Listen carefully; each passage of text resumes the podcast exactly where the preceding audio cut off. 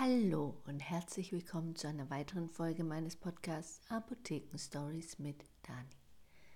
Ein kleiner Nachtrag zu meinem Podcast letzte Woche mit dem Ozempic.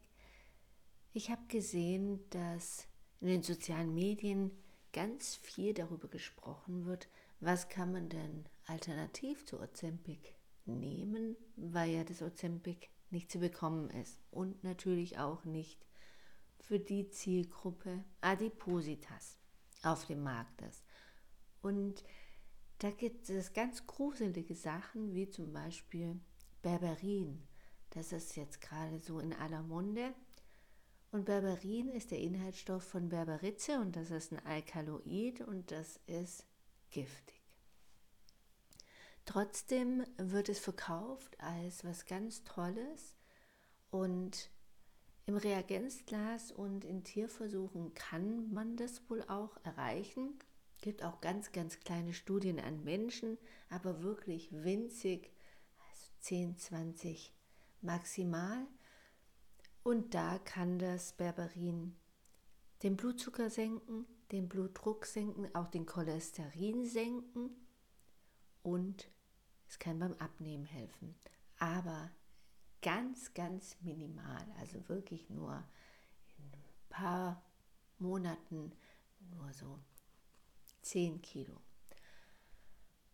Das ist nicht sehr viel, vor allen Dingen, wenn man sich überlegt, was dieses Berberin, dieses Alkaloid alles für Nebenwirkungen hat. Und es ist wirklich toxisch und ist auch in den Monographien von der E-Kommission, die ja solche Pflanzen, bei uns nennt man das nicht Pflanzen, sondern Drogen, dort wird es so eingeteilt als negativ und nicht positiv Monographie.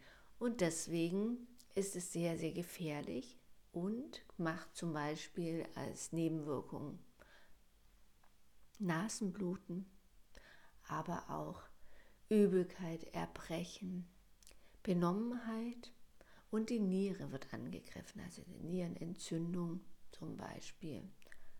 Und es ist auch nicht ganz so einfach, denn es macht viele Wechselwirkungen mit anderen Medikamenten, die man vielleicht einnimmt, gerade für den Blutdruck beziehungsweise für den Blutzucker.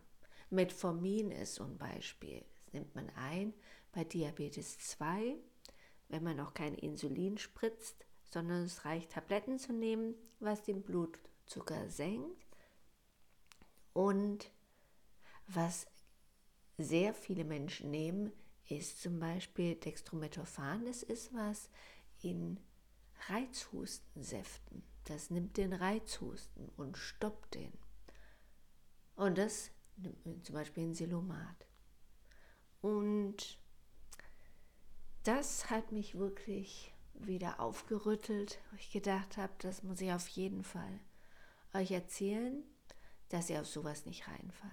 Das sind Nahrungsergänzungsmittel und Nahrungsergänzungsmittel sind wirklich mit Vorsicht zu genießen. Alles, was im Internet kursiert, muss man hinterfragen muss schauen, wie sind denn da die Konzentrationen. Ich kann nur noch mal auf unser gemeinsamen Podcast mit der Cordelia, Dr. Cordelia Schott zurück ja, oder hinweisen mit dem Vitamin D, wo so ein Skandal war, wo die Freunde gesagt haben, oh, nimm mal ein bisschen mehr Vitamin D für dein kleines Baby und das Baby fast gestorben ist.